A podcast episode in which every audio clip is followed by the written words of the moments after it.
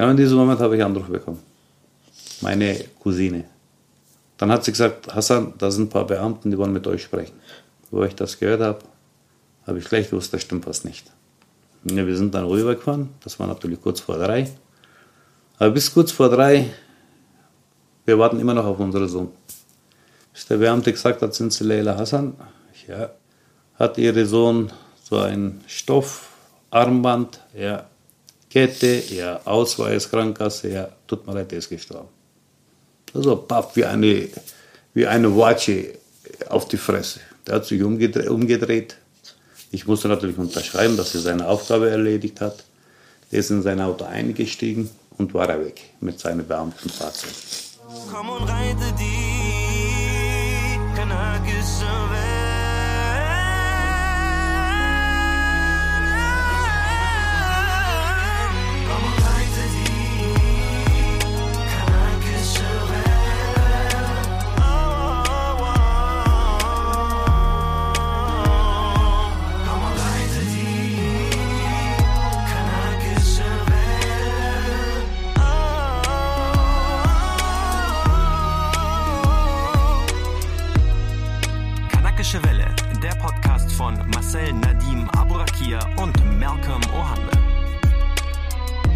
Das war Hassan Leila, der Vater von Can Leila.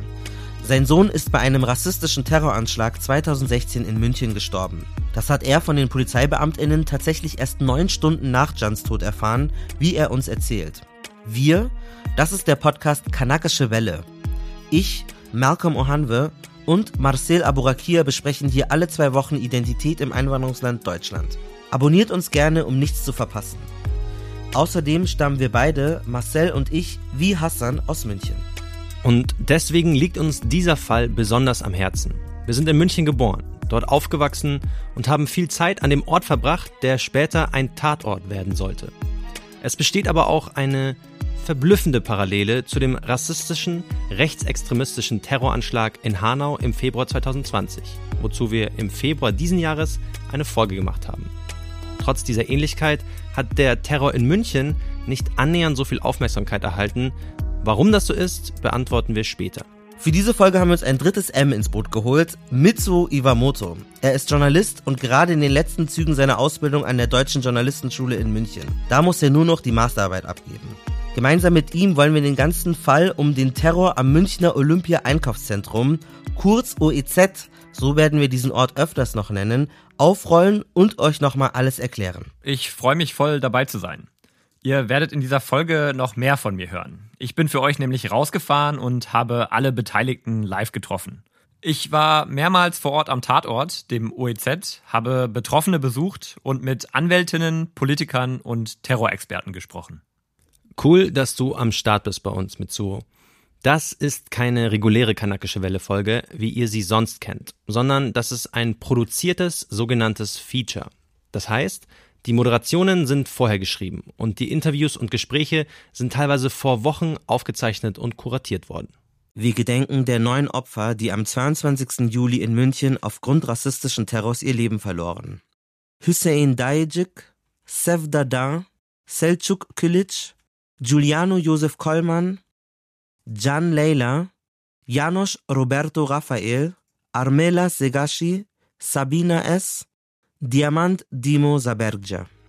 Wenn euch dieses Thema zu arg berühren sollte, hört eine andere Folge. Es wird um Rassismus, um Rechtsextremismus, um Tod gehen. Außerdem werden einige rassistische Begriffe fallen. Bitte seid gewarnt. Ansonsten hört aufmerksam zu und lernt die Geschichte hinter dem Anschlag kennen. Unser Reporter Mitsu Iwamoto hat den Tathergang für uns rekonstruiert. Unsere Folge Rassistischer Anschlag in München, eine neue Art des Terrors, ist ein zweiteiliger Podcast. Dies ist Teil 1. Wir haben für dieses Projekt viele Leute und Betroffene besucht. Hört unbedingt bis komplett ans Ende dieser Folge, um auch für Teil 2 alle Infos zu haben. Wir freuen uns über euer Feedback und teilt doch gerne die Folge, wenn sie euch gefallen hat. Wir wollen euch noch mal ein bisschen in diesen Zeitgeist holen, weil bestimmt habt ihr schon davon mitbekommen, denn tatsächlich war dieser Anschlag überall in den Medien, aber nicht als eine Art rassistischer, rechtsextremer Terror, sondern als irgendein crazy Amoklauf, wo die ganze Stadt lahmgelegt wurde. Das habt ihr bestimmt irgendwie im Hinterkopf. Damals konnte man sogar auf Facebook so sein Profil verändern und dann sagen, ich bin in Sicherheit. Aber so wie das damals alles wahrgenommen wurde, wie vor fünf Jahren darüber berichtet wurde, so war es letztendlich gar nicht, sondern es war ein akribisch geplanter, terroristischer, rechtsextremer Anschlag. Und deswegen wollen wir euch diese Geschichte erzählen. Wir werden in verschiedenen Kapiteln das Ganze herunterbrechen. Wir werden über die Familien und die Opfer und deren Leben und deren Gefühle sprechen und vor allem mit ihnen sprechen. Wir widmen auch dem Medienchaos ein eigenes Kapitel. Wir werden die Ideologie dahinter, auch des Täters herunterbrechen und wir gucken in die Zukunft, was sich entwickelt, was wir uns wünschen und was positive Hoffnungsschimmer sind.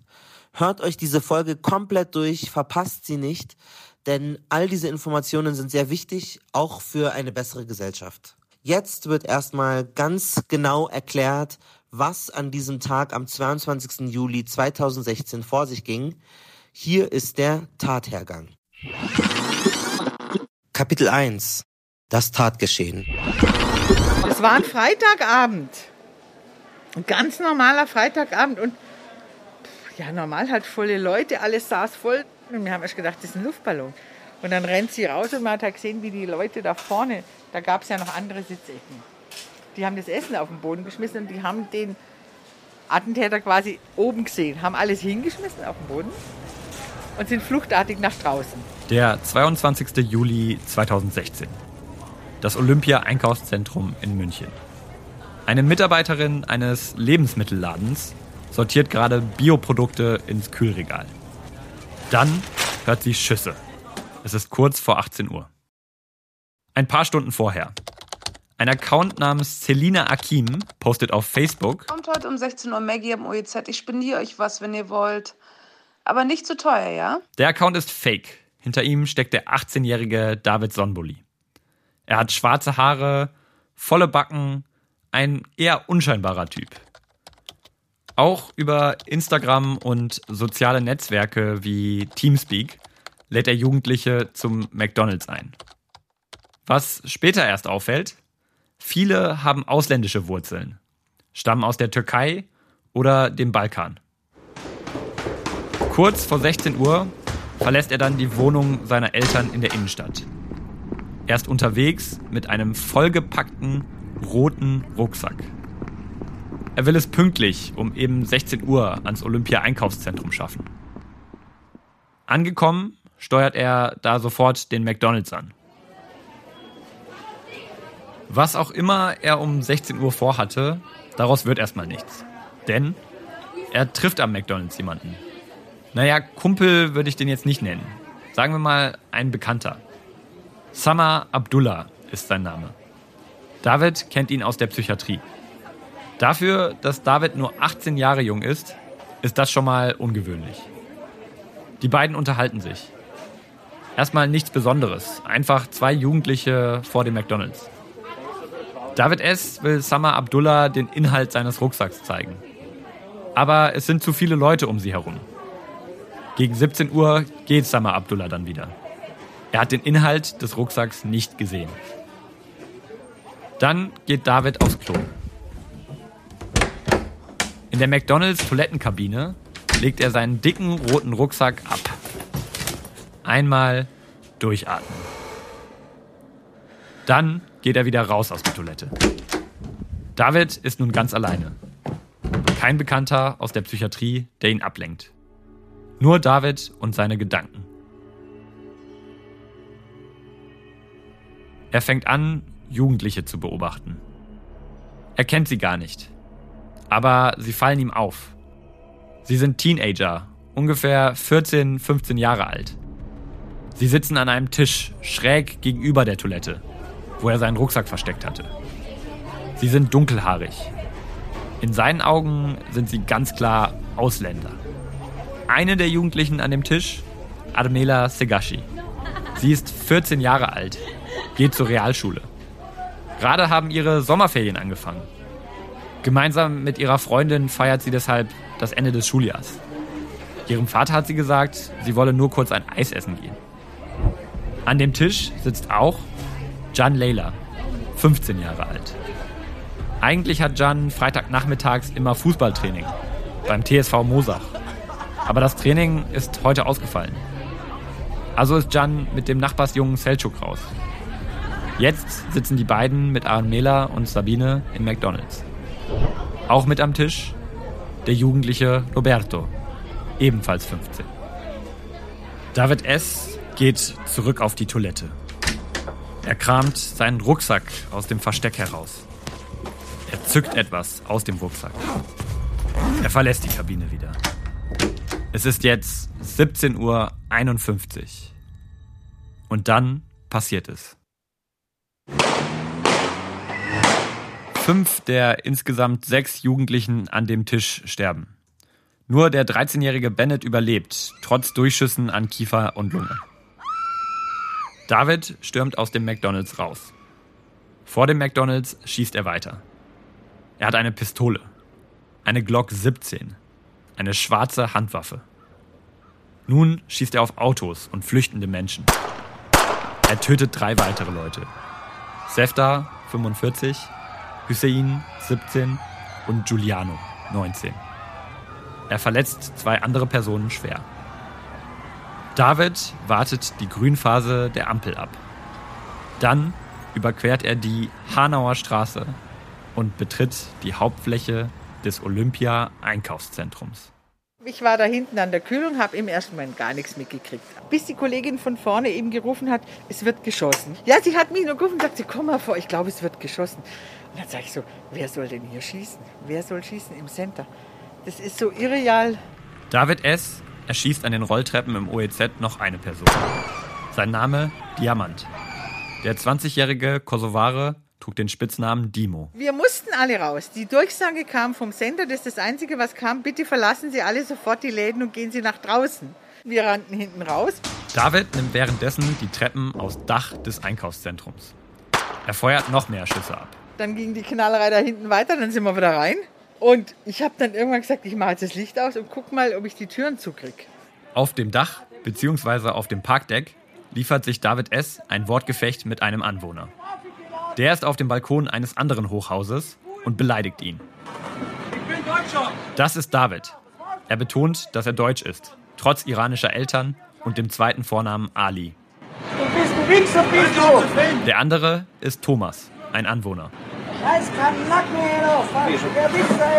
Das Video wird später tausendfach geteilt. Mittlerweile ist die Polizei da. Ein Polizist schießt auf David S trifft ihn aber nicht. David flüchtet in einen Fahrradkeller, einige Straßen vom Olympia-Einkaufszentrum entfernt. Auch im OEZ verstecken sich die Menschen. Nicht wie David vor der Polizei, sondern vor den Schüssen von unbekannten Tätern. Denn sie wissen ja nicht, ob David S. alleine ist und wann es aufhört. Aber wenn draußen geschossen wird und man nicht weiß, wo geschossen wird, dann stelle ich mich nicht aufs freie Feld. Also haben wir beschlossen, und die Kollegen, die drüben vom Vinzenz Mur zu uns geflüchtet waren, wir gehen rein und warten erstmal ab. Hier drin tut uns keiner was. Also wir waren hinten in unserem Minibüro. Am OEZ herrscht Chaos. Hunderte Leute zücken ihre Handys und fangen an zu filmen. Auf WhatsApp, Facebook Messenger und SMS gehen diese Videos und Nachrichten von dem Anschlag wie ein Lauffeuer rum. Kein Mensch war, bis eben Polizei aufgetaucht ist, zum Teil in zivil, also nicht zu erkennen, dass es Polizisten sind, zum Teil mit Waffen, zum Teil ohne Waffen. Und irgendwann klopfte einer an die Tür und meinte, wir müssen sofort raus. Sag ich, wer sind Sie? Was sind Sie? Ich bin von der Polizei, sage ich. Und woher weiß ich das? Und dann mussten wir, was ich halt furchtbar gruselig fand, mussten wir zum Vordereingang raus und sind mit erhobenen Händen, also so wie wir angezogen waren, musste den Laden dann durch die letzte offene Glastür verlassen sind wir bis zum Kentucky Fried Chicken mit erhobenen Händen gelaufen, wie Verbrecher.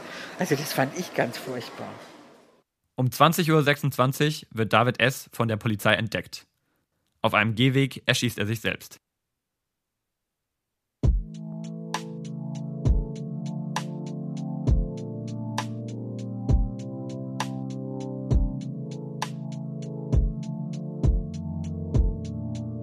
Später findet man auf seinem Computer ein Word-Dokument.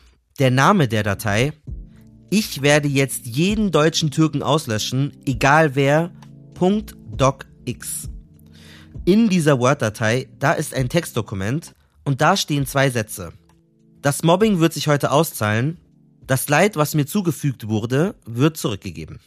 Mobbing ist so ein krasses Thema. Wie sehr das Menschen bewegt, haben wir in unserer letzten Folge Mobbing, Täter, Opfer oder Zuschauer erörtert.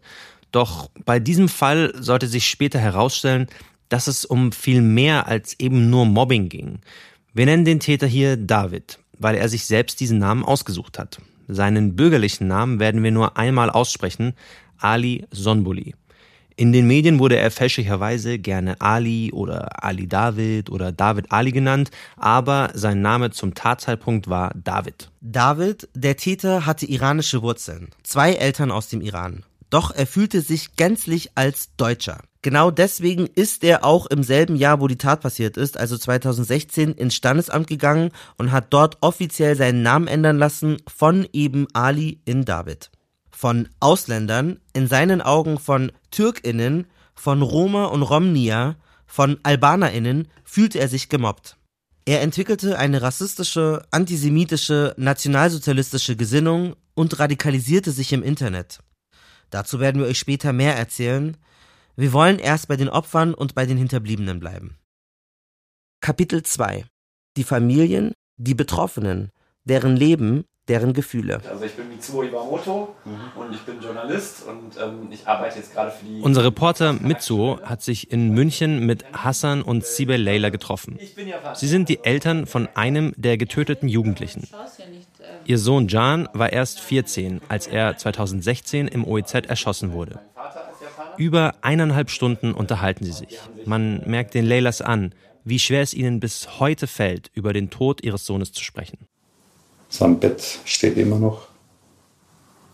Wir haben ein Eck in seinem Zimmer gemacht mit seinem Trikot und Handys und, und alles, was er täglich benutzt hat. Das war auch sein Verein, die haben auf seinem Trikot alle unterschrieben. So in einem Bilderrahmen haben sie uns geschenkt. Steht in seinem Zimmer in einem Eck, wie gesagt. Ich kann Ihnen auch zeigen, wenn Sie, wenn Sie wollen. Sehr gerne. Kommen Sie einfach mit. Das ist ein Bett. Und das ist eine Ecke. Seine Käppi, sein Trikot, seine Pokale mit seinen Fußballkameraden mhm. unterschrieben. Die Käppi, die hat er oft an. Genau. Seine Rucksacktasche, Sporttasche. Und die Zeichnung ist von wem? Äh, wer hat das gemacht, sogar diese Zeichnung? Er ist von ihm, unsere Mama und Papa. Ich habe meinen Bruder nicht dabei. Also das hat er selber gemacht für uns. Okay, was steht da drauf? Könnt ihr das vielleicht vorlesen? Also für Mama und Papa und Bruder, ich liebe euch. Ich liebe Mama und Papa und Bruder. Ich bin froh, dass ich euch habe. Und das hat er in der Grundschule gemacht? Das war in der zweiten Klasse. Also jetzt könnt ihr euch ungefähr ein Bild machen, was für eine glückliche Familie wir waren. Zu Besuch bei Hassan und Sibel Leila. Das Münchner Stadtviertel Mosach. Knapp zweieinhalb Kilometer sind es von ihrer Wohnung bis zum Olympia-Einkaufszentrum, dem OEZ. Am 22. Juli 2016 wird ihr Sohn Jan dort erschossen. Ihr ganzes Leben nimmt eine Wendung. Ja, allgemein war das für ganz viele Familien in München ein richtig krasser Tag. Sogar für meine, die waren da auch in der Nähe, die waren sogar dort einkaufen im OEZ an dem Tag. Ich habe die auch interviewt und wir werden später noch von denen hören. Aber natürlich ist das nicht so krass wie für diejenigen, die dort direkte Verwandte verloren haben. Also er war ein ganz lieber, liebevoller Junge. Klar, jeder wird sich jetzt denken, ja, das sind die Eltern, die werden nie negativ über ihre Kinder reden. Aber ich sage einfach, schaut mal seine Bilder mal an, das sagt schon alles. Der hatte, in jedem Bild war seine Lächeln, seine Strahlung, äh, der war sehr hilfsbereit, sehr freundlich, respektvoll. Äh, sein Hobby war Fußball, Der ist auch in Unterhaching bei diesen Leistungssportschule gegangen. Ich sag mal so, der Jan, der hatte ja gar nicht viel Zeit mal für privat, dass er mal rausgeht und, und mal ein bisschen, bisschen rumtobt, ja, weil, wie gesagt, der ging in eine Leistungssportlerschule, ja. Der ist in der Früh, wann ist er rausgegangen? Zur Schule? Um sechs. Um sechs war er schon draußen, der kam erst um 18 Uhr wieder, äh, wieder heim. Und nur in diesem verdammten, nur verdammten Freitag hat er früh aus. Und am Freitag kommt er um 14 Uhr, glaube ich, nach Hause, oder? 14 Uhr kommt er am Freitag nach Hause. Nur den Freitag äh, hat er halt dann Zeit Und zum außerdem Auszutoben. normalerweise hat er auch einen Verein, wo er auch ähm, ähm, Fußball spielt. Genau, also wenn der, wenn, wenn der Training stattgefunden wäre, wäre das jetzt mit Jan nicht passiert. Aber es ist ausgefallen. Jans Vater Hassan trägt ein dunkelblaues Lacoste-T-Shirt. Die Mutter Sibel ein langärmliches schwarzes Oberteil. Wir setzen uns auf ihre große Ledercouch. Auf dem Glastisch im Wohnzimmer stehen einige lila Steine. Amethyste nennt man die, glaube ich. Ihr Wohnzimmer ist etwas dunkel, vieles in schwarz und weiß gehalten. Auf den Regalen an der Wand stehen viele Bilder. Auch von Jan. Kannte er die anderen ähm, Betroffenen? Also Klar, er der, äh, der eine Opfer ist unser Nachbarn. Von dieser Straße sind zwei gestorben. Roberto kannte er durch den anderen äh, Nachbarnsohn. Sabina kannte er. Wem noch? Die waren ja, äh, du musst das, Sie müssen das vor, äh, so sehen, die waren im, im, im, im McDonald's, waren sie alle in einem Tisch. Und der hat alle, alle Tisch, in, in, die alle da saßen, hat er halt umgebracht. Und da war dieser ein schwer verletzter Bennett. Und den kannte er auch. Aber er kannte ihn natürlich auch durch die anderen. Wie gesagt, die, waren, die anderen waren ja alle Schulkameraden. Bloß mein Sohn äh, ist hier nicht zur Schule gegangen, der Jan, sondern im Unterhaching. Aber durch die Nachbarn-Sohn äh, haben sich halt kennengelernt, ja. Also es war eigentlich eine Freundesklicke. Genau. die Genau, zusammen war. ja. Genau. Und der Mörder hat ja extra gewartet, dass der Ausländer reinkommt, damit er damit anfangen kann. Und da hat er unsere Kinder erwischt. Aber das war Amoklauf, ne? Man wartet auf Ausländer, aber das ist ein Amoklauf. Genau. Ja, das war natürlich ironisch, weil ein Amoklauf würde andeuten, dass David ziellos, wahllos, ohne jegliche Motivation einfach Leute erschossen hat, eben Amok lief. Aber für die Familie Leila ist das kompletter Schwachsinn. Denn David S. hatte es auf ein ganz bestimmtes Milieu, ein gewisses Klientel abgesehen. Er sah sich, trotz seiner iranischen Eltern, als Deutschen und hatte Menschen zum Ziel, die in seinen Augen, in Anführungsstrichen, nicht Deutsche waren. Wie allem Anschein nach Malcolm und mich. Unser Reporter Mitsuo Iwamoto fragt nach, wie die Leylas überhaupt von dem Anschlag mitbekommen haben. Wie haben Sie dann davon erfahren, dass, dass das passiert ist? Also, die Woche habe ich Spätschicht gehabt. Hassan Leila arbeitet in einem großen Autowerk in München. Und Spätschicht heißt, heißt bei, bei uns natürlich von 15 Uhr bis 24 Uhr muss ich arbeiten. Und ich weiß nur, ich war halt äh, in der Arbeit, in Kantine, wir hatten Pause. Meine Frau hat mich auf einmal angerufen und hat gesagt, Hassan, lauf schnell, Jan ist dort. Das war genau kurz vor 18 Uhr, glaube ich. Und wir haben im Internet auch vorher gelesen gehabt, dass es Schießerei gibt in München. Wo ich das gehört habe, habe ich alles stehen gelassen, natürlich gleich zum Olympia-Einkaufszentrum. Ähm, ich habe das Auto von Kollegen genommen, weil ich den Tag ohne Auto zur Arbeit gegangen bin. Wir haben natürlich auf, auf Jan gewartet. Irgendeine Nachricht kam nichts. Wir haben angerufen, Handy klingelt, geht aber keiner ran. Bis 20 Uhr oder 20.30 Uhr. Da kam ein Bus da kam einer, ein Herr, hat gesagt, ja, alle diejenigen, die jemanden halt suchen bei dem Fall, bitte in den Sammelbus einsteigen. Wir fahren zum Olympiazentrum zu einer Halle. Die haben extra eine Halle hergerichtet über diese Sache. Und da gibt es jede Menge Informationen. Wir haben die Zuständigen dort natürlich gefragt, Leute, ich meine, wir sind hier gekommen mit euch, weil ihr gesagt habt, es gibt jede Menge Informationen, aber wie schaut's aus? Ja, wir haben noch nichts, wir haben noch nichts gehört. Äh, wenn wir was Neues bekommen, dann sagen wir euch Bescheid. Gut. Stunde später wieder keine Information, nichts, gar nichts. Wir standen wie die Deppen da, wir warten auf unseren Sohn. Wir haben keine Nachrichten, wir haben keine, nichts, gar nichts. Wir, wir saßen einfach in der Halle, man hat uns in dieser Halle einfach im, im Stich gelassen. Wir wissen schon von Anfang an, wer gestorben ist. Also auf jeden Fall irgendwann um 22.30 Uhr oder so.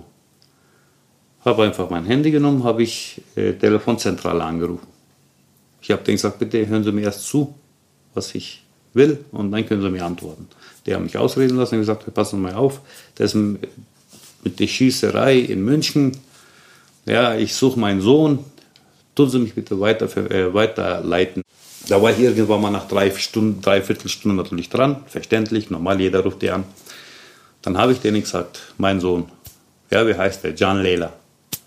Geboren, gesagt. Dann sagst du, unter Toten ist keiner dabei. Das ist schon mal positiv. Dann sagt der Herr, dann schaue ich, warten Sie mal, ich schaue unter die Verletzten. Hat er geschaut, Gott sei Dank ist er auch nicht dabei.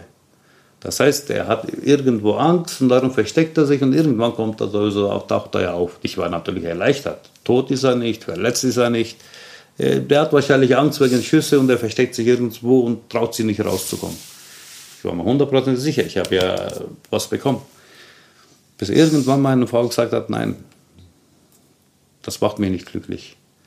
Wir sind zum Sammelbusfahrer hingegangen, haben gesagt, bitte hilft uns, weil wir sind jetzt in dieser scheiß Halle drin und da gibt es keine, äh, keine äh, Informationen, gibt es gar nichts. Wir, wir, sitzen einfach da und für nichts.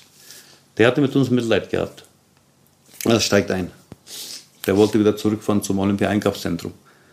Der hat uns mitgenommen zu irgend so einem, die haben so einen Platz gemacht, wo die Ärzte sind, äh, Therapeuten sind. Da ist er stehen geblieben, dann ist da eine Chefin, die Ärztin wahrscheinlich gekommen. Ja, wir suchen halt unsere Sohn, ja, wir, wir hören halt nichts. Die haben uns 10 oder 15 Minuten warten lassen, das war natürlich irgendwann nach 12, oder? Nein, war ich glaube um 2, 2.30 Uhr. Genau, also ziemlich spät. spät. Bis hier eine, die Dame zu uns gekommen ist und hat gesagt, ehrlich gesagt, also Olympia-Einkaufszentrum ist, ist, jetzt ganz leer. leer. Da ist nichts mehr los. Und alle sind im Krankenhaus, die verstorben oder verletzt In eurer Stelle würde ich im Krankenhäuser anrufen. Wir wollten dann im Sammelbus wieder zurück einsteigen, also wieder einsteigen, damit er uns wieder zum diesem äh, Olympiazentrum hinfährt, der Halle. Genau in diesem Moment habe ich Anruf bekommen. Meine Cousine. Dann hat sie gesagt, Hassan, da sind ein paar Beamten, die wollen mit euch sprechen. Wo ich das gehört habe, habe ich gleich gewusst, da stimmt was nicht. Ja, wir sind dann rübergefahren, das war natürlich kurz vor drei. Aber bis kurz vor drei, wir warten immer noch auf unseren Sohn. Bis der Beamte gesagt hat, sind Sie Leila Hassan? Ja. Hat Ihr Sohn so ein Stoffarmband? Ja. Kette? Ja. Ausweis, Krankenkasse? Ja. Tut mir leid, der ist gestorben. Also papp wie eine, wie eine Watsche auf die Fresse. Der hat sich umgedreht, umgedreht. Ich musste natürlich unterschreiben, dass er seine Aufgabe erledigt hat. Der ist in sein Auto eingestiegen und war er weg mit seinem Beamtenfahrzeug. Wir waren natürlich zerstört, unser Sohn ist tot. Aber da hat das ganze Spaß angefangen. Wie kommen wir jetzt von diesem Olympiazentrum nach Hause? Es war 3 Uhr keine Kranken, äh, kein Arzt mehr, die waren alle weg, kein Krankenwagen, die waren alle weg. Gott sei Dank, irgendwann nach zwei Stunden kam mein Bruder mit seinem Auto und gesagt, komm, nimm ein paar Jugendlichen, die Führerschein haben, bringt unsere Autos, damit wir endlich nach Hause kommen können. Im Halle war nichts außer wir. Kein, kein Betreuer, nichts, gar nicht. Die haben einfach geschlossen, waren alle weg. Nur unsere Familie war da. Da kamen sie irgendwann mal, also kurz gesagt, wir waren der Tag erst um 6 Uhr zu Hause. Man hat uns einfach so im Stich gelassen. Einfach im Stich gelassen. Kein Betreuer. Ich meine, wenn, wenn man jemandem so schrecklichen Nachricht gibt, da muss wenigstens doch Therapeuten, Betreuer da sein oder Ärzte oder nichts, gar nicht. Also ich kann Ihnen sagen, von dem ersten Moment an, wo wir gehört haben, dass unser Sohn gestorben ist, Bis jetzt läuft nur schief. Ich kann Ihnen leider nicht sagen, dass da was da positiv gelaufen ist. Nichts. Machen wir kurz Pause. Okay.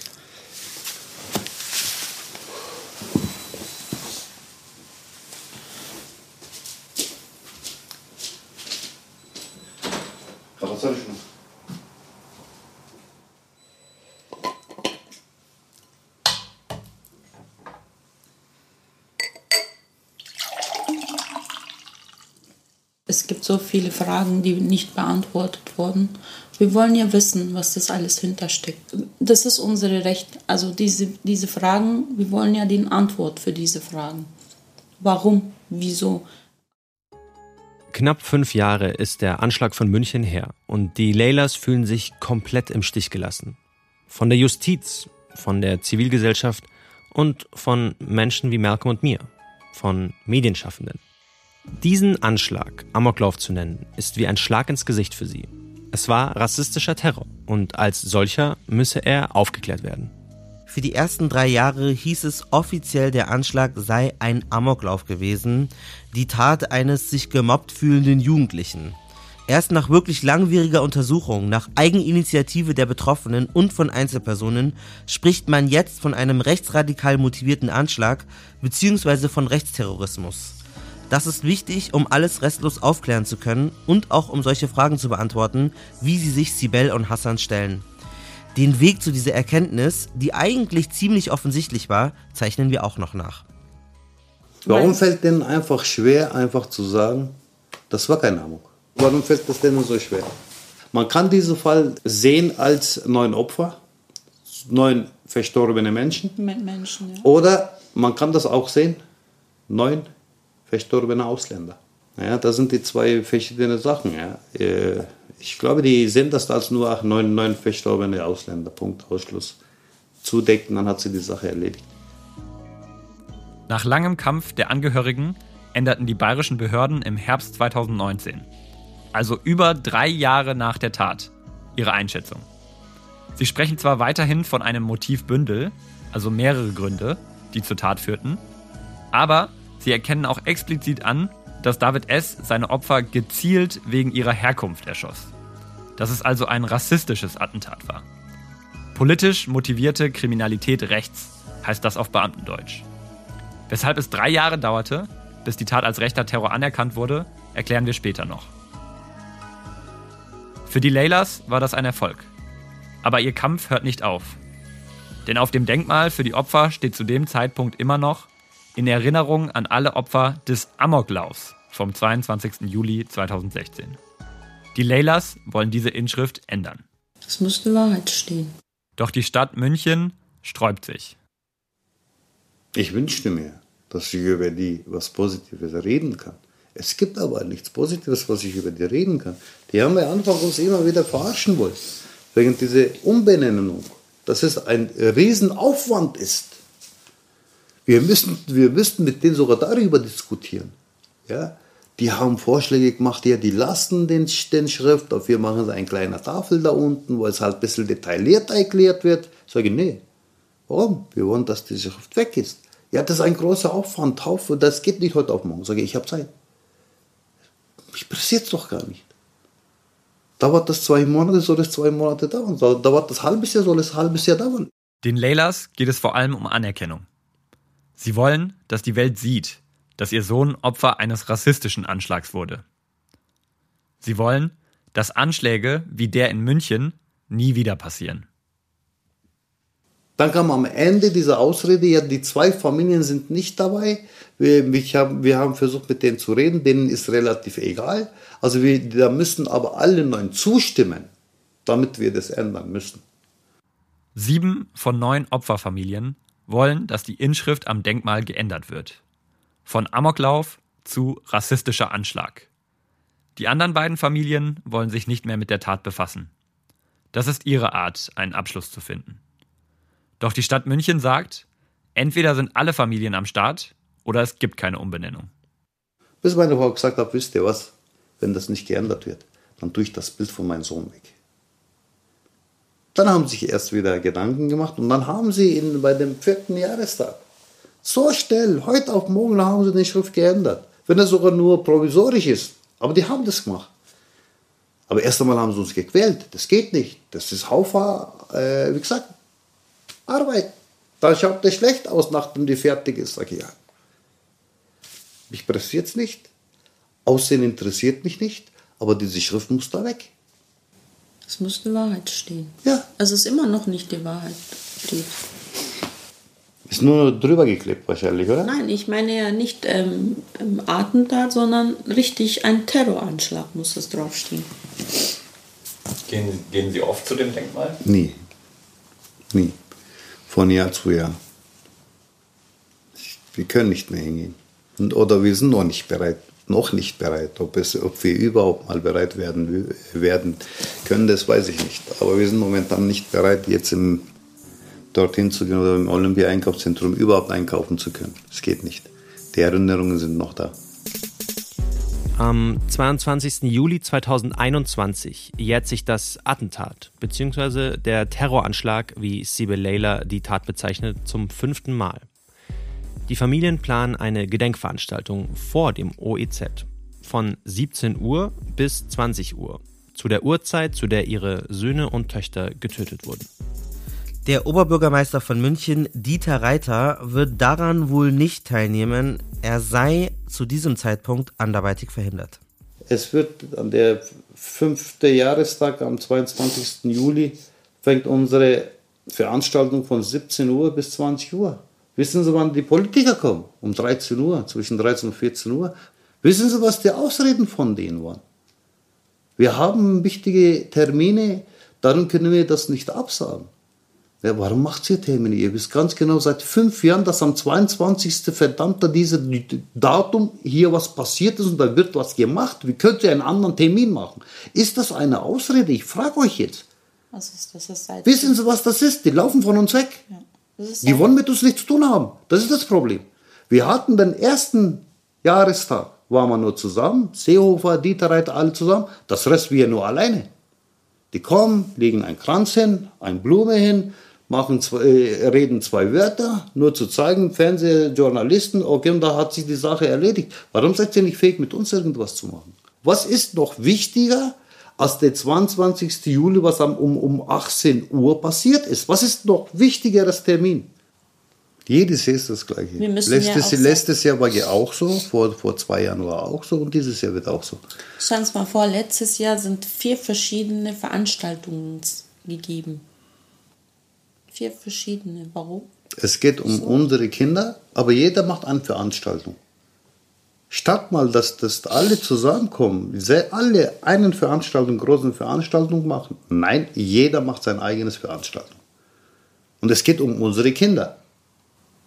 Und ich glaube, unser Wunsch ist wichtig. Ähm, also wie sie überall rum erzählen, ähm, dass sie unsere Wünsche erfüllen. Also wir wollen ja um 17 Uhr. Warum halten sie diesen, diesen Zeit nicht? Warum? Ich meine, das ist doch was Schönes, wenn Politiker und wir mal zusammenkommen würden und eine Veranstaltung machen. Ja. Das zu sehen, wir sind zusammen, ja, wir sind nicht gegen, äh, gegeneinander. Aber nein, die machen immer früher. Kommt, stellt eine Blume hin, redet ein paar Wörter und haut gleich ab. Wir wissen um 13 Uhr das machen. Der Fall ist ja noch nicht passiert. Wann machen wir eine Schweigeminute? Irgendwann? Irgendeine Zeit? Nein, genau an der Punkt, an der Zeit, wo es passiert ist, macht man Schweigeminute. Liege ich falsch? Wir müssen um 13 Uhr eine Schweigeminute stellen. Der Fall ist ja noch nicht passiert. Ich weiß nicht, sagen Sie mir, liege ich vielleicht hier falsch? Es geht doch nicht. Darum können wir einfach um 13 Uhr, zwischen 13 und 14 Uhr nicht kommen. Wa- Was würden Sie sich denn von den Münchnerinnen und Münchnern wünschen für diesen fünften Jahrestag? Dass sie mal aufmerksam zeigen, dass die auch mal zu unseren Veranstaltungen kommen. Dass sie uns zeigen, dass wir nicht alleine sind. Dass die uns zeigen, wir lesen auch, wir wissen, was da gelaufen ist. Das ist alles. Genau wie beim George Floyd genau das Gleiche. Das war eine super Veranstaltung, diese, diese Demonstration. Warum können wir das nicht hier in München für eigenes Volk machen? Wir sagen eigenes Volk, weil wir hier in Deutschland leben. Wir haben das auch das gleiche Rechte wie die anderen. Heute hat mich das erwischt. Das, ist, das, wird nicht, das war nicht das erste Mal, wird auch nicht das letzte Mal sein. Ich sage einfach, sie sollen diese Sache nicht als sehen, ja, ist wieder ein anderen passiert. Das kann genauso einem anderen passieren. Euch passieren. Dieses Foto, der Fotorahmen da unten, von, von wem kommt der? Das habe ich ja am Grab gesehen und ich wollte nicht dort lassen. Also wenn wir den Jam äh, besuchen beim, beim Grab, äh, wir haben immer Überraschungen, dass irgendjemand kommt, ein Bild von denen macht und da hat schon jemand diese Bilderrahmen vorbereitet. Auf einmal war es dort, wir haben es einfach mit, mitgebracht, weil da so viele Bilder dort sind. Was steht da drauf, hinten drauf? Die Liebe bleibt, Ruhe in Paradies, Jan. Und wer das gemacht hat, weiß, wissen wir nicht. Also da sind so viele Bilder, also nicht von uns, die halt besuchen, die ihn besuchen und hinstellen. Und dann habe ich gesagt, jetzt nehmen wir einfach mit. Das war ja auch mit Freunden, oder? Das ist der Selçuk. Das ist auch Can. Und die Freunde, die wohnen ja auch da. Das sind die Nachbarn.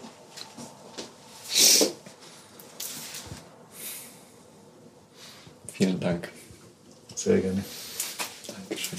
Das war die Familie von Can bzw. seine Eltern. Sie stammen aus der Türkei. Sie sind nicht Teil der Mittelschicht oder der Oberschicht, aber sie waren eine glückliche migrantische Familie in München. So wie Can, in diesem Milieu lebten viele Opfer. Sie waren Kinder von Arbeitern, von Busfahrern oder Fabrikarbeitern, nicht von reichen Akademikerinnen, nicht von Ärztinnen oder Anwälten. Sie waren Kinder von Migranten aus dem Kosovo, der Türkei oder von Deutschen, Sinti und Roma, nicht die Kinder von weißen, blonden, blauäugigen Deutschen. Da gibt es zum Beispiel die beiden 14-jährigen Mädchen Amela S. und Sabine S., deren Familien aus dem Kosovo kommen.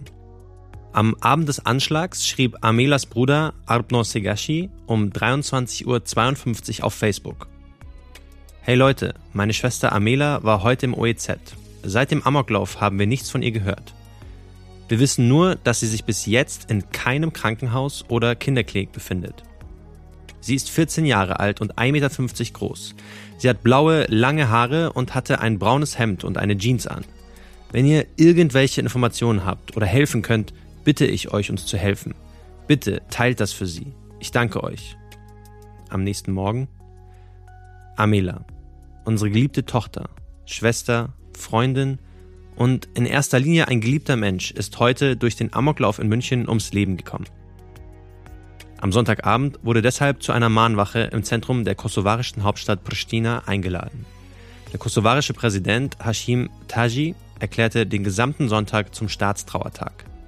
In Deutschland gab es keine solche Staatstrauer, obwohl in diesem Land, unserem Land, die Tat passiert ist. Arpnor Segashi, der Bruder von Armela, die in dem Olympia-Einkaufszentrum gestorben ist, hat dem ZDF in einer Dokumentation vor einigen Jahren ein Interview gegeben. Und dort hat er über seinen Seelenzustand gesprochen und sich über diese ganze Situation wie folgt geäußert. Sie war mein Ruhepol, so wenn ich mit ihr zu Hause war, so hat mir nichts gefehlt. Aber gleichzeitig, wenn ich mal schlecht drauf war, hat sie mir wieder gute Laune gemacht. Und, aber nicht nur mir, jetzt abgesehen von unserem engen Verhältnis, sie war zu Hause für alle, war sie was ganz Besonderes und hat jedem so ein Lächeln ins Gesicht gezaubert. Du hast gerade gesagt, dass du immer ihr Beschützer warst. Wie, schwer ist das für dich, dass du sie da nicht beschützen konntest? Ja, das ist so eine Sache, die mich auch vor allem die ersten Monate nach ihrem Tod verfolgt hat, weil ich ich hatte zwar Angst, mir die Frage zu stellen, aber sie war trotzdem immer in meinem Kopf. Ich habe mir immer gesagt, was wäre, wenn ich mit ihr gewesen wäre. Auch die Eltern von Armela haben sich über diesen ganzen Fall in dieser Dokumentation Luft gemacht. Der Vater von Armela hat als Busfahrer gearbeitet und er fühlte sich auch ein Jahr nach dem Unfall einfach nicht mehr dazu in der Lage, weiterzuarbeiten. Der hatte einfach Angst, dass wenn er da fährt, er die falschen Entscheidungen trifft und dass das auch gefährlich ist für die Passagierinnen und Passagiere. Seitdem konnten sie sich aber ihre Eigentumswohnung nicht mehr leisten. Die haben im Hasenberge gewohnt, das bezeichnet man so als Brennpunktgegend in München und wollten irgendwie ausziehen, aber das war natürlich nicht mehr möglich, wenn der Vater nicht mehr seinem Job nachgehen kann. Sie ist nicht mehr da, aber wir können nicht akzeptieren, dass der nicht mehr da ist. Und das ist das Schlimmste eigentlich für uns. Ich habe Angst, ich entscheide mir irgendwas, ich mache Fehler unser Leben ist, ich, es ist wirklich viel zu viel kaputt gegangen durch den Fall, leider Gottes. Und, äh, und jetzt muss ich sagen zu Ihnen, ich brauche eine Wohnung. Wissen Sie, wie ich mich fühle? Wirklich wie ein Bettler. Dann gab es noch Bennett. Ihr erinnert euch, das ist der einzige Jugendliche, der an dem McDonalds-Tisch saß und der überlebt hat. Seine Eltern kommen auch wie Armela aus dem Kosovo und Bennets Vater hat zu der Zeit des ähm, Anschlags in einer Apotheke gearbeitet, der fuhr Medikamente aus. Bennett wurde von zwei Kugeln erwischt, einmal durch die Lunge und einmal durch den Kiefer. Das ist eigentlich ein komplettes Wunder, dass er überlebt hat. Viele Menschen in München haben sich sehr solidarisch gezeigt mit diesem Opfer von dieser Tat. Lokale Radiosender haben Werbung gemacht für eine Spendenaktion. Insgesamt gab es dann für alle Menschen, die Krankenhausbehandlung gebraucht haben, über eine halbe Million Euro. Und eine Menge davon ist auch an Bennett und seine Behandlungen gegangen. Der 13-Jährige ist der einzige aus seiner Clique, der überlebt hat, denn die waren alle gut befreundet und saßen da und wollten einfach chillen am McDonald's. Er hat in einem Interview der Süddeutschen Zeitung erzählt, dass er direkt auf den Kopf geschossen wurde. Also das ist eigentlich wie eine Hinrichtung. Das war du wurdest getötet, aber hast überlebt eigentlich. Die Zähne in seinem Oberkiefer sind komplett zerstört, die müssen mit Implantaten wieder aufgebaut werden und die Lunge verheilt aber hoffentlich wieder, so hieß es in dem Artikel. Er lebt und sein Gesicht sieht eigentlich fast unversehrt aus. Bennett hat sich, nachdem er erschossen wurde, zur Tür geschleppt und dann hat er irgendwo eine Frau gesehen, hat die Rettungstreppe erreicht, weil die SanitäterInnen schon kamen und dann hat er gestammelt, ich brauche Hilfe. Dann war er im Krankenhaus, die Eltern haben ihn natürlich lange gesucht, weil sie wussten, dass er da am OEZ gewesen ist. Und die Mutter ist dann zur Klinik gefahren, ist barfuß da reingelatscht und meinte so, hey, wo ist mein Kind? Die hat geschrien und glücklicherweise in diesem Unglück ist diese Familie noch komplett. Das können die anderen Familien nicht von sich behaupten. Von dem, was wir wissen, spielt Bennett heute Fußball in der Kreisliga und äh, wir hoffen, dass es ihm gut geht und ähm, ja, er das Ganze einigermaßen den Umständen entsprechend gut überwunden hat. Auch in den anderen Herkunftsländern der Opfer wurde getrauert. Aus der Türkei schickte der Präsident Erdogan Beileidsbekundungen an die Hinterbliebenen, unter anderem an Can Leyla. Sie trauerten und beteten gemeinsam an den Särgen einer 45-jährigen Frau und eines 15-jährigen Jungen. Viele Muslime waren gekommen, um den Angehörigen beizustehen. Über die Anteilnahme von offizieller Seite aber beklagten sich viele. Der Schwager der 45-jährigen Türkin, die vor dem UEZ ermordet wurde, spricht aus, was die Familie bewegt. Wir haben, äh, ist das Freitag passiert. Wir haben es bis Montag früh ganz gewusst, wo sie liegt, wo sie ist, ob sie verschwunden, ob sie tot. Einfach nichts. Von Stadt hier keinen da. Wir sind enttäuscht von Stadt. Das türkische Generalkonsulat stand ihnen zur Seite im Rahmen seiner Möglichkeiten. Von Seiten der Stadt oder des Freistaates aber bis heute kein persönliches Wort, klagen sie. Offenbar wäre ihnen das wichtig. Die haben einfach mal einen, einen Besuch erwartet. Die haben bis dato gar keinen Besuch erhalten. Niemand ist gekommen. Zum Beispiel äh, bei türkischen Familien, die haben vom Staatspräsident einen Brief bekommen, einen Trauerbrief. Und die haben vom türkischen Außenminister einen Anruf bekommen. Persönlich hat er jede Familie angerufen und sein Beileid gewünscht. In dem griechischen Dorf, aus dem der Grieche türkischer Abstammung Hüssein stammt, versammelten sich alle Bewohnerinnen und Bewohner, um um den Jungen zu trauern. Auf der Internetseite eines der Vereine für Sinti und Roma in Deutschland wurde zu Spenden für die Hinterbliebenen aufgerufen, um die Beerdigung eines der Opfer zu finanzieren. Auf die speziellen Auswüchse der Roma-Feindlichkeit in Deutschland werden wir auch noch eingehen. Zunächst stellen wir euch aber den Angehörigen des einzigen Opfers vor, das keine Jugendliche mehr war. Die damals 45-jährige Sefta Da wurde auch von David erschossen.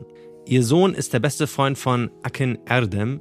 Er sieht sich als Teil der Familie und will als Kommunalpolitiker den Betroffenen helfen. Ich heiße Akin Erdem, ich bin Mitglied im Migrationsbeirat der Landeshauptstadt München und bin unmittelbar betroffen von dieser Tat. Akin Erdem ist 31 Jahre alt, studiert BWL. Er begleitet die Aufarbeitung des Terroranschlags am OEZ seit Tag 1. Sefta Da, die Mutter seines besten Freundes, wurde bei dem Anschlag getötet. Für ihn gehörte sie zur Familie. Der Anschlag war für ihn auch die Motivation, dem Migrationsbeirat der Stadt München beizutreten, um den Familien eine Stimme zu geben. Ich habe mich mit ihm am Denkmal vor dem OEZ getroffen. Es ist ein Ring mit den Bildern unserer Liebsten, die von uns gegangen sind. Man kann hereinspazieren, hereingehen und wird von dem Ring umschlossen. In dem Ring steht in Erinnerung an alle Opfer des rassistischen Attentats vom 22.07.2016.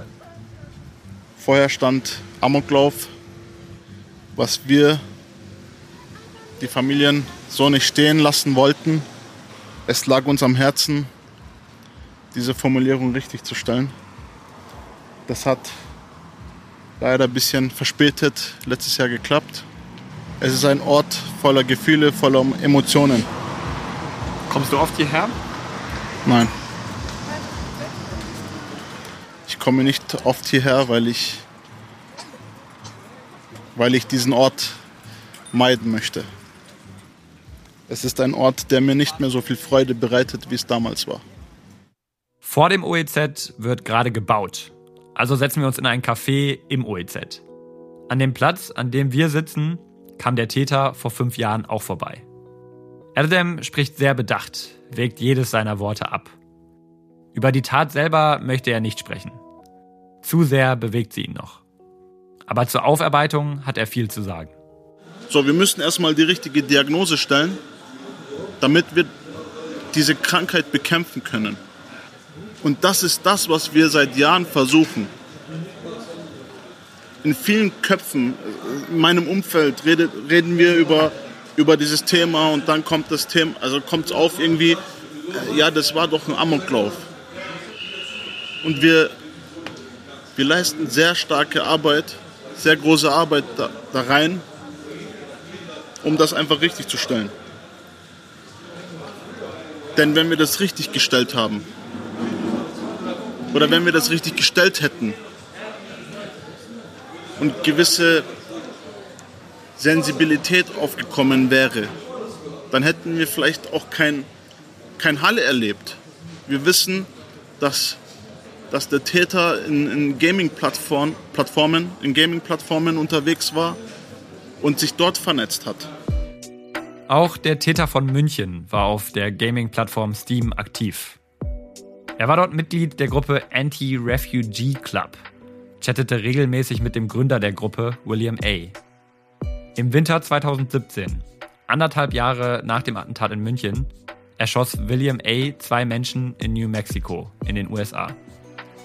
Wie gefährlich er und seine Gleichgesinnten sind und welche Rolle Radikalisierung auf Online-Netzwerken eigentlich spielt, klären wir später noch mit zwei Terrorismusexperten. Bei Akin Erdem hat der jahrelange Kampf um die Anerkennung der Tat Spuren hinterlassen. Man fängt an, sich selber zu hinterfragen, tust du viel verlangen? Oder ist es tatsächlich falsch, was du denkst, obwohl es richtig ist? Ich betone, obwohl es richtig ist. Denn Fakten sind auf dem Tisch. Wir wissen, wir haben diese Erkenntnisse, wir wissen, was passiert ist. Wenn es zum Beispiel in, in, in dem Verfassungsbericht nicht auftaucht, dann sehe ich kein Wohlwollen. Dann sehe ich, das, dann sehe ich eine bewusste eine bewusste Art dahingehend, es nicht so sehen zu wollen. Was Erdem hier meint, bis heute taucht das Münchner Attentat in keinem Verfassungsschutzbericht auf. In dem Bericht wird jedes Jahr über extremistische und terroristische Gefahren für Deutschland aufgeklärt. Das rassistische Attentat in Hanau wurde im Bericht für das Jahr 2020 prominent behandelt. Doch weil München erst 2019 als politisch motiviert anerkannt wurde, taucht es im Bericht für das Jahr 2016 natürlich nicht auf. Auch im Nachhinein wurde es nie hinzugefügt. Die Folge? Kaum jemand in den Sicherheitsbehörden hat das Attentat von München auf dem Schirm. Da kommt wieder einem das Gefühl, macht man das bewusst. will man es nicht, möchte man es nicht, dass es, dass es so eingeordnet wird. Möchte man das Ganze bunt malen, schön malen, irgendwie schau, alles ist in Ordnung. Bis heute fühlen Erdem und die Angehörigen sich von Politik und Gesellschaft nicht gesehen. Warum das so ist, zeigt sich letztes Jahr bei der Gedenkveranstaltung der Familien. Erdem hatte dafür den Oberbürgermeister von München, Dieter Reiter, angefragt. Aber ich habe ihn trotzdem mehrere Wochen vorher angeschrieben, also sein Büro, und habe ihn darum gebeten, mit bei uns dabei zu sein, bei uns zu sein. Und dann hieß, hieß es irgendwie, es gibt eine Vollversammlung. Dann habe ich den Wunsch geäußert, dass zumindest vertretungsweise jemand kommt. Und fünf Minuten vor der Gedenkveranstaltung wird mir abgesagt, telefonisch. Das ist, glaube ich, viel erklärend. Ich weiß nicht, ich weiß nicht wie, ich, wie ich das einordnen soll. Ich weiß nicht, welche Message wir damit bekommen sollen. Ich kann diesen Vorgang leider nicht lesen. Für den fünfjährigen Jahrestag wünscht sich Erdem, dass der Oberbürgermeister zur Gedenkfeier der Angehörigen kommt. Diese startet um 17 Uhr. Doch statt mit den Angehörigen zu gedenken, plant Dieter Reiter bisher nur am Mittag das Denkmal am OEZ zu besuchen, sagt Erdem. Ich, ich, ich denke, es wäre nicht zu viel verlangt, wenn, wenn der Oberbürgermeister, der Oberbürgermeister dieser Stadt, mein Oberbürgermeister, dieser Verantwortung nachkommt, diesen, diesen Wünschen nachkommt und mit uns zu dieser Zeit gedenkt. Bei uns ist diese Stärke, uns diese Stärke gibt, unser Rücken stärkt. Ich denke, das wäre nicht zu viel verlangt. Also man merkt, der Streit um diese Gedenkveranstaltung, der ist richtig im Gange, aber eigentlich ist das Ganze ja nur symbolisch, so eine Art Symptom für ein viel größeres Problem. Denn selbst fünf Jahre nach diesem Attentat in 2021 gibt es bis auf dieses Denkmal nicht so ein richtiges öffentliches Erinnern. Also das müsste eigentlich landesweit aufgearbeitet werden. Man könnte da lernen, wie man zum Beispiel mit anderen Terroranschlägen umgeht, wie man anderen Attacken vorbeugen kann, wie man Rassismus bekämpfen kann. Aber ja, dieses Gedenken für das, äh, was geschehen ist, für diesen Terroranschlag, für den Attentat, das fehlt. Stichwort anderes Attentat im Hanau, weil ganz im Gegensatz dazu, denn dort gibt es ja eben diesen Ort. Es gibt diesen zentralen Ort in Hanau, wo sich alle sammeln können, wo du lernen kannst, wo es Austausch gibt, wo du eine Erinnerungskultur hast. Und den haben wir in München nicht. Es gibt ja keinen Ort, oder Mitsu? Ja, genau so sieht's leider aus. Und ähm, einige Familien wünschen sich so einen Raum auch, an dem sie sich treffen können, an dem sie sich sammeln können und auch an dem sie sich gegenseitig unterstützen können. Ich bin zwar nicht aus München, aber meine Recherche hat gezeigt, bisher wird auch noch in keinem Museum der Stadt der Fall adäquat aufgearbeitet. Das versucht Akin Erdem gerade gemeinsam mit der Anwältin der betroffenen Familien, Claudia Nea, zu ändern. Ihre Bemühungen zeigen auch erste Erfolge. Ende Juni trafen sie sich zum Beispiel mit den Leiterinnen des NS-Dokumentationszentrums in München. Und nächstes Jahr soll es dann eine ausführliche Ausstellung zu dem Attentat von München geben.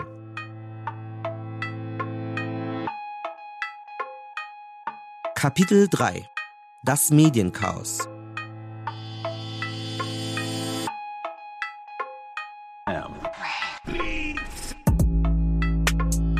Am Abend des 22. Juli 2016 gerät ganz München in Panik. Im Münchner Zentrum und 66 weiteren Orten werden Schüsse gemeldet.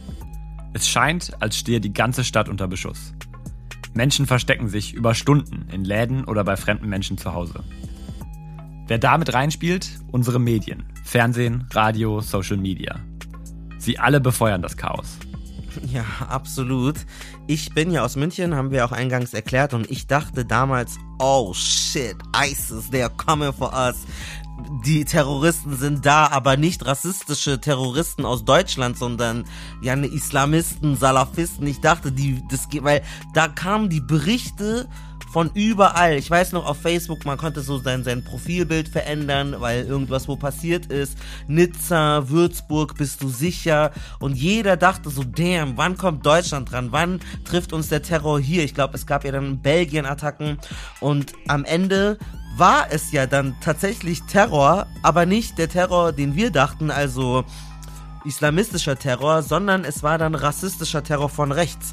Und das hat ewig lange gedauert, weil am Anfang haben die auch immer die ganze Zeit von Ali gesprochen. Das war immer Ali, Ali, Ali, Ali Sonboli. Und das hatte immer so einen Unterton, wenn du dir die Medien anguckst, ob da nicht islamistischer Terror mit reinschwingen könnte. Also die waren dann schon so ein bisschen bedeckt, die Experten und die äh, Kollegen. Aber die Anchors, also die Moderatoren und Moderatorinnen, haben schon immer wieder gefragt, könnte das Terrorismus sein? Und es wurde immer auf Nizza verwiesen, weil ich glaube, das war, was die Leute wissen wollten. Und ich weiß auch noch, glaube ich, ich bin richtig komisch gerannt und danach war es mal, war ich in der S-Bahn und dann ist irgend so ein Stromdings ausgegangen und es war so rott, es war so ein Knall. Und ich bin so richtig, oh mein Gott, ISIS ist hier und so, weil da war jeder so angespannt. Jede, also ich dachte so, fuck, jetzt kommt es. Und mittlerweile hat man gemerkt, was die Medien für eine Macht haben, dass man das viel zu ernst genommen hat. Es war ja auch gar nicht so lange nach den Anschlägen in Paris mit den äh, Charlie Hebdo. Also das war ja im Ende 2015 und das ist ja ein halbes Jahr später. Das heißt, es war natürlich ganz prägnant, so dieser islamistische. Wenn ihr wissen wollt, wie es weitergeht, dann müsst ihr nächste Woche wieder einschalten. Denn das war Teil 1 von Rassistischer Anschlag in München, eine neue Art des Terrors. Nächste Woche geht es weiter mit Teil 2 unserer Radiodoku. In der nächsten Episode werden wir darauf eingehen, was bei den Medien alles schief lief. Wir werden genau besprechen, warum alles so chaotisch war wir werden die wirklich sehr gefährliche Täterideologie genau analysieren und wir werden herausfinden, was es braucht, um alles adäquat und lückenlos aufzuklären und wo es in der Zukunft noch Stellen gibt, wo wir uns besser verhalten könnten. Bitte, bitte teilt diese Episode, macht einen Screenshot und diskutiert mit euren Bekannten und Freunden mit und helft dabei, dass der Fall die Aufmerksamkeit bekommt, die er verdient. Komm und reite die.